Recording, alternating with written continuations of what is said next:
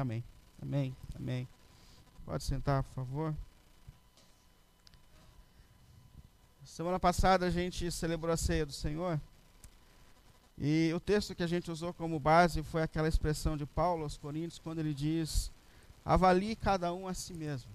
Diante da mesa do Senhor, avalie cada um a si mesmo.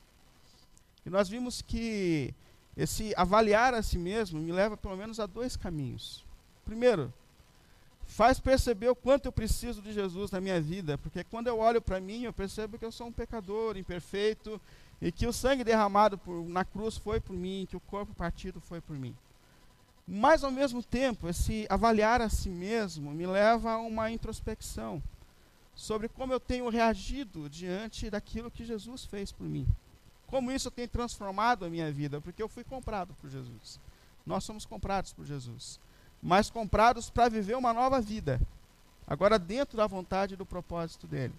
Então me levou pelo menos a essas duas dimensões.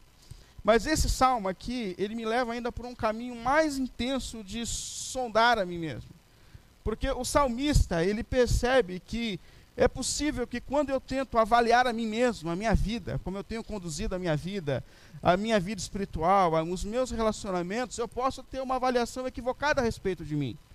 Então ele tem essa ousadia de colocar-se diante de Deus e falar para Deus: sonda-me, Senhor, sonda-me. O Senhor me conhece. Vê se há em mim alguma coisa fora do seu propósito, fora da sua vontade, porque pode ser que eu olhe para mim mesmo e diga assim: eu estou bem. Eu acho que eu estou conduzindo a minha vida dentro dos propósitos de Deus. Então ele tem essa ousadia de olhar para Deus e dizer assim: o Senhor me conhece de verdade. E só o Senhor é capaz de me sondar. Só o Senhor é capaz de olhar para o íntimo do meu ser e olhar para os meus caminhos. Então sonda-me o Senhor. Faça isso por mim. E de repente ele começa a declarar como Deus está perto de cada um de nós. Como Deus conhece a, a cada um de nós.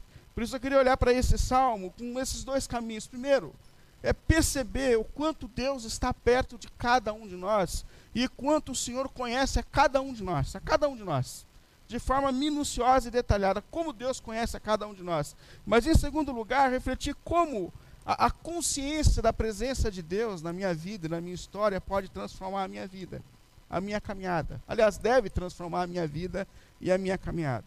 Então, as primeiras palavras dele aqui justamente descreve como Deus ele está perto de cada um de nós. Porque Davi sabia disso por meio da sua vida de oração, da sua história com Deus, do seu relacionamento com Deus, a gente percebe Davi completamente convicto de que Deus está presente na sua vida, de que Deus o acompanha a cada minuto, de que Deus está presente em cada circunstância da sua vida. E ele começa a descrever o quanto Deus está perto dele, o quanto Deus está perto de cada um de nós. Então, o primeiro verso ele diz assim: Senhor, tu me sondas e tu me conheces. O Eugênio Peterson, na Bíblia a Mensagem, ele traduziu assim: Senhor, tu investigas a minha vida e a minha vida é como um livro aberto diante de ti. Ou seja, o Senhor sabe tudo de mim. Me conhece por dentro e por fora. Sabe cada detalhe da minha vida. E ele começa a descrever como Deus ele está tão envolvido com a gente, a ponto de dizer assim: olha, o Senhor sabe quando eu aceito e quando eu me levanto. Ou seja, o Senhor conhece a minha rotina. O Senhor sabe de cada movimento que eu tenho feito na minha vida, na minha caminhada. O Senhor sabe de tudo. O Senhor sabe de tudo. Você talvez não tenha consciência disso, mas Deus estava com você na condução do trabalho, no ambiente do trabalho. Deus está na rotina de uma dona de casa. Essa rotina de que você limpa, continua sujo, limpa, você acabou de lavar a louça. Você... É, quando eu lavo louça, eu fico totalmente chateado com o mundo em casa. Você acabou de lavar, suja de novo. Mas Deus conhece essa rotina. Deus sabe de tudo. Deus está envolvido com cada segundo da nossa existência, com cada momento da nossa existência.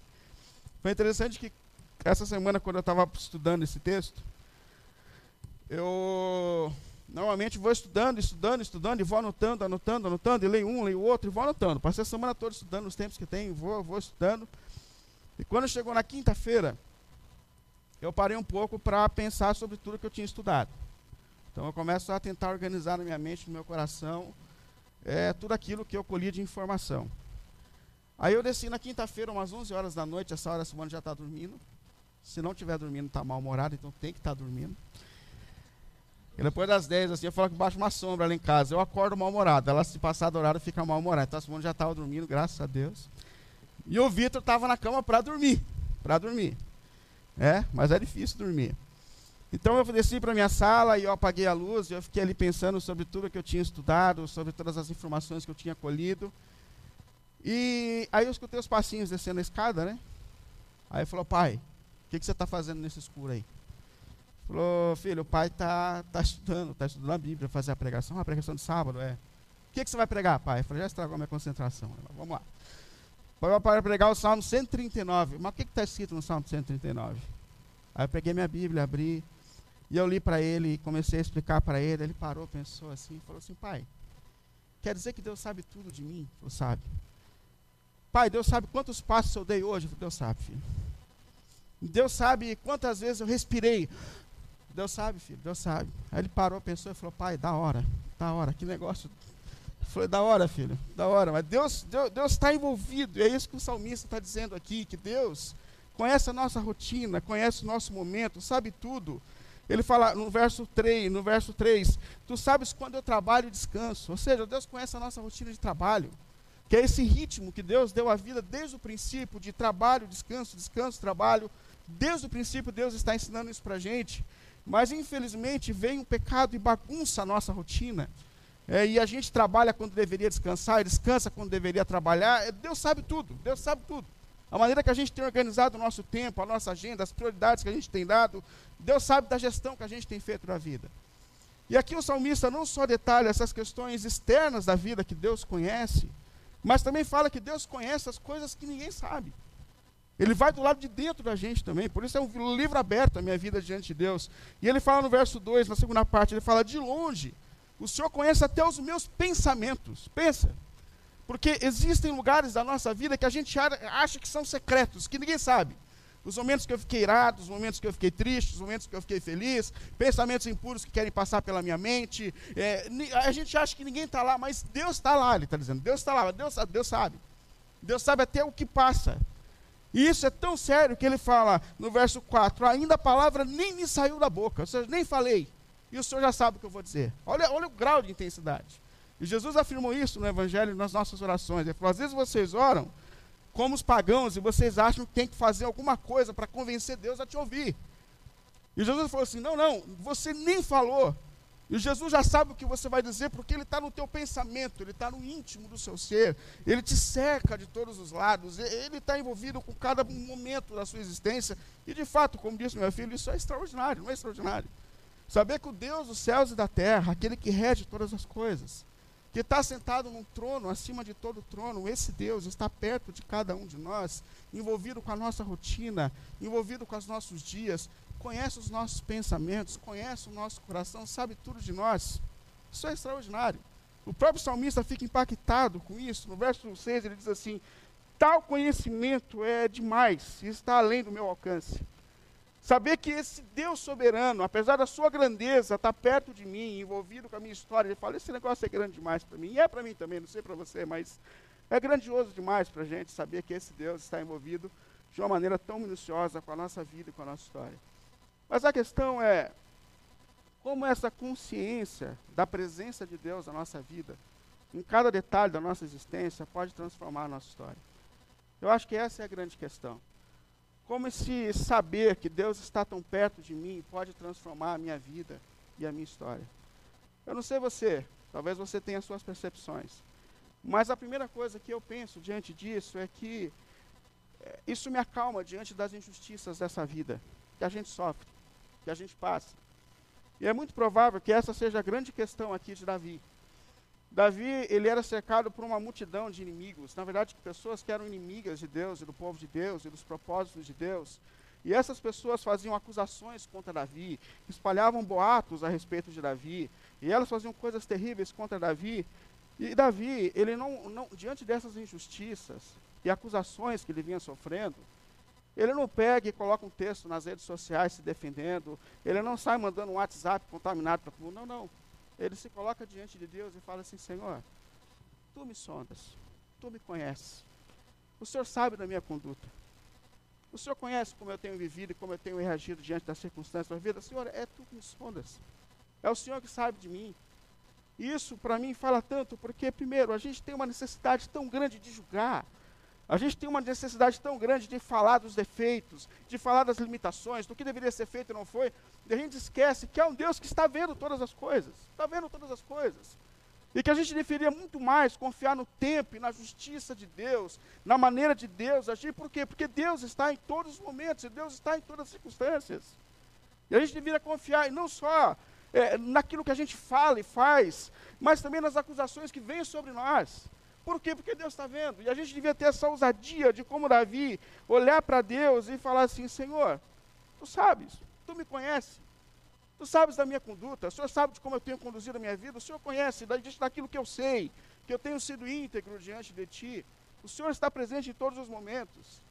Há um momento na vida do apóstolo Paulo ele vinha sofrendo acusações de tudo quanto é lado, da igreja mesmo. Tinha gente dizendo que Paulo era falso apóstolo, tinha gente dizendo que Paulo era muito frio quando pregava, tinha gente dizendo que Paulo era um falso intérprete, tinha gente dizendo tudo de Paulo. E Paulo ele chega a uma maturidade tão intensa na sua caminhada espiritual que ele já não está mais preocupado, e ele escreve no capítulo 11 da primeira carta, se eu não me engano. Ele fala assim: Meus irmãos, eu já não me importo mais com o que vocês dizem. Por quê? Porque Deus é que me julga. Deus é que me julga. Quem dera a gente tivesse a, a, capacidade de chegar a tal maturidade, de perceber que Deus nos percebe a cada momento e que Ele alivia a gente diante das injustiças, diante das falsas acusações e que Ele, por vezes, acalma o nosso coração quando a gente precisa julgar, apontar defeitos. Por quê? Porque Deus está presente em todos os momentos, Deus está presente em todas as circunstâncias. Então, tu me sondas, tu me conheces, tu me sondas, tu me conheces. Seja no mercado de trabalho, seja na vida, seja onde for, o Senhor nos sonda. O Senhor nos sonda, Ele conhece a nossa integridade, Ele conhece os nossos caminhos. Mas uma outra questão que isso me toca é que me livra da solidão. Por quê? Porque eu não estou sozinho. É isso que esse texto está dizendo. Nós não estamos sozinhos. Há um Deus que nos cerca de todos os lados. Há um Deus que nos vê a cada segundo, a cada minuto, a cada instante. Há um Deus que cerca as nossas vidas de todas as formas, de todas as maneiras. Eu lembro que, há alguns tempo atrás, não fiquem chateados comigo, porque há um tempo atrás fez sucesso uma música no Brasil. E eu não gostava da música. Todo mundo gosta, eu sei que todo mundo gosta. Então não fica chateado, estou pedindo perdão, vai ter ceia em breve, então já lavo o pé de todo mundo, não tem problema. Mas assim, tinha aquela música que era do Regis Danese, que era aquela música do Zaqueu. Lembra? Eu não gostava daquela música porque tem uma parte que fala assim: Senhor, eu quero subir num lugar para chamar a tua atenção para mim. Lembra que tinha uma parte assim, quero chamar a tua atenção para mim. E eu não me conformava com isso. Não uma crítica ao Regis Danés que fez a música, porque o Regis Danés tinha acabado de se converter. Talvez ele estava fazendo música de sucesso, mas ainda estava amadurecendo espiritualmente. Mas essa ação de que eu preciso ir em algum lugar para chamar a atenção de Deus para mim, isso é uma bobagem. Porque o desafio que a gente tem é fugir da presença de Deus é encontrar um lugar que Deus não esteja. E o salmista fala isso: olha, se eu subir ao céu, tu lá estás, é a tua casa. Mas se eu for ao inferno, ao Hades, eu sei que o Senhor me vê lá também.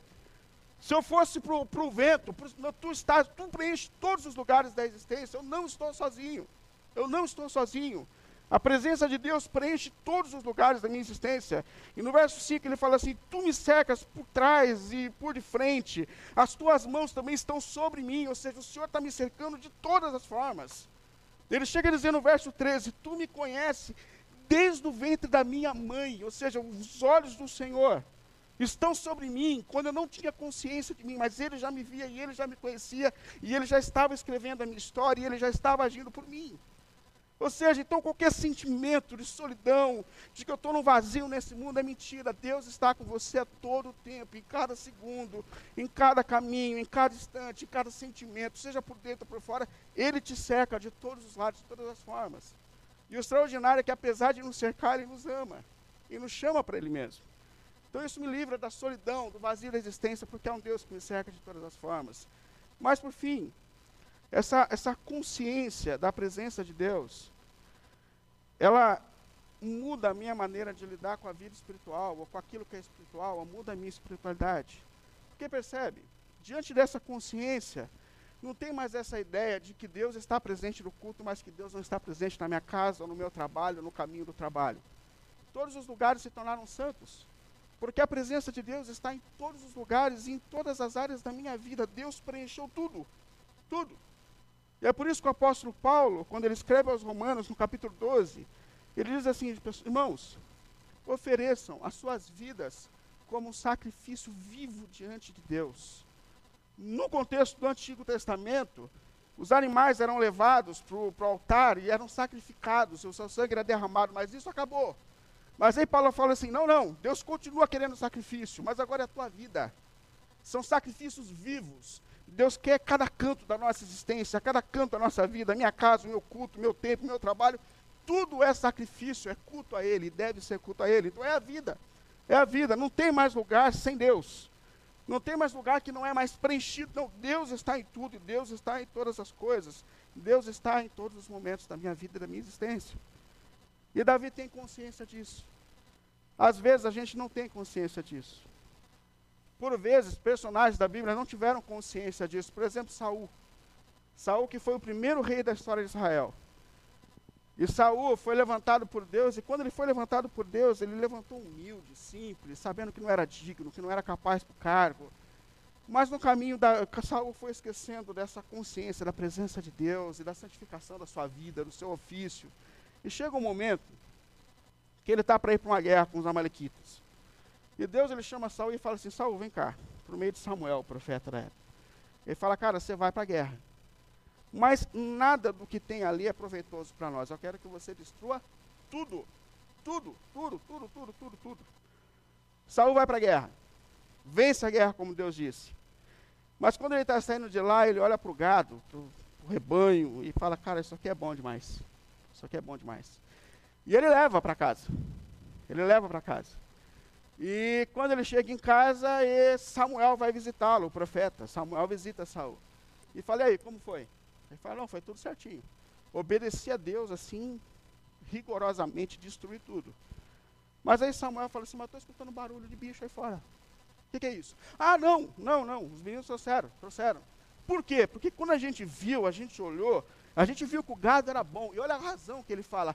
Eu trouxe para quê? Para a gente fazer culto para Deus. Então, assim, vai ter, ó, dá uma olhada pela janela aqui, você vai ver que tem sacrifício aqui para fazer culto sábado, domingo, segunda, terça. Tem culto para todo dia, olha o tanto de animal. Aí Samuel olha para ele e fala assim, palavras de Deus por meio de Samuel. 1 Samuel 15, 22, ele fala assim, Samuel, porém, respondeu a Saúl diante dessa ação. Acaso tem o Senhor tanto prazer em holocausto e em sacrifício, ou em cultos, quanto tem em que se obedeça a sua palavra?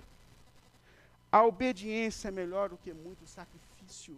A obediência é muito melhor do que sacrifício. O culto para Deus está relacionado à vida, obedecer a Deus, viver segundo os propósitos de Deus, não desconectar a mesa do Senhor, da vida que nós estamos vivendo.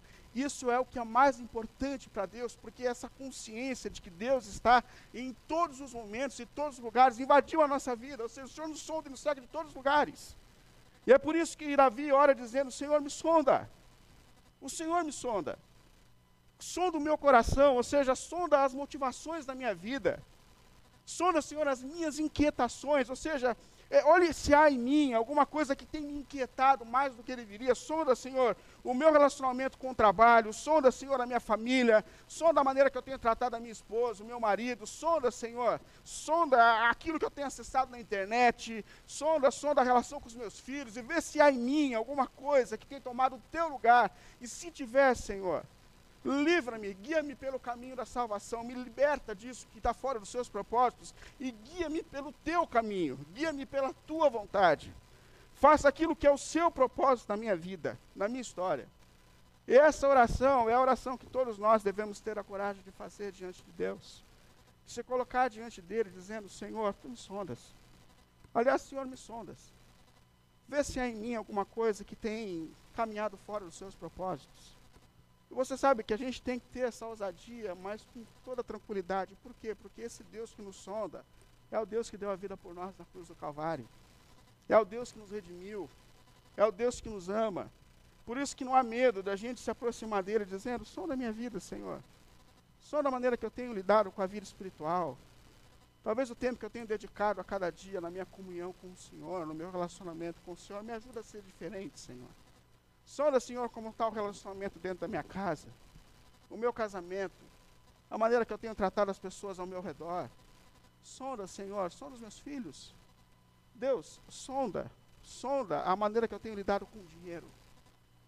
Ou a importância, talvez demasiada, que eu tenho dado à minha carreira. Sonda, Senhor. E percebe se existe na minha vida, na minha caminhada, algo que desagrada o Senhor, que está fora dos seus propósitos. E se houver, Senhor, se houver, porque o Senhor é o Deus que me ama. O Senhor é o Deus que deu a vida por mim na cruz. O Senhor é o Deus em quem eu confio, em quem eu entrego a minha história nas mãos. E se eu estiver percebendo que existe alguma coisa que não é caminho de vida, por tua graça e misericórdia, me guia pelo caminho da salvação. Me guia, Senhor, por aquilo que é teu propósito. Eu não sei se você tem essa coragem de fazer essa oração diante de Deus. Eu não sei se você confia a tal ponto a Deus, ao ponto de falar assim: a minha história é tua. Se tiver algo em mim que não é teu, tira de mim. E eu coloco a minha história nas suas mãos, porque eu vi o que o Senhor fez por mim naquela cruz. E eu sei que o Senhor me ama. E eu sei que o Senhor preparou para mim é o melhor que eu posso viver na vida e na existência. Sonda-me, Senhor, sonda-me, sonda-me, sonda. -me. Vamos ficar em pé. Vamos cantar para depois